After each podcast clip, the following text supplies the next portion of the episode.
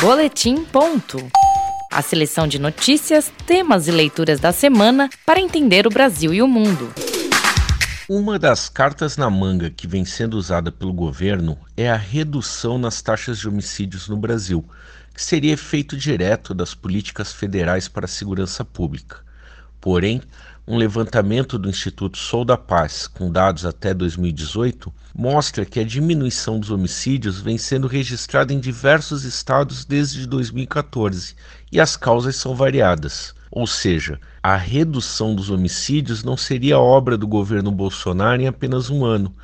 Inclusive, as razões divergem daquelas defendidas pelo ministro da Justiça Sérgio Moro em seu pacote anticrime.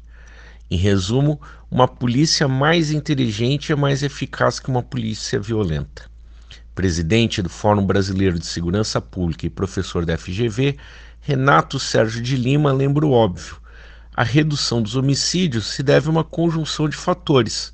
São os governos estaduais os responsáveis pela maior parte do gasto em segurança, e questões específicas de determinados estados impactam no cenário nacional. Por exemplo, no ano de 2017, estados do Norte e do Nordeste elevaram os números de homicídio, em função do agravamento dos confrontos entre facções.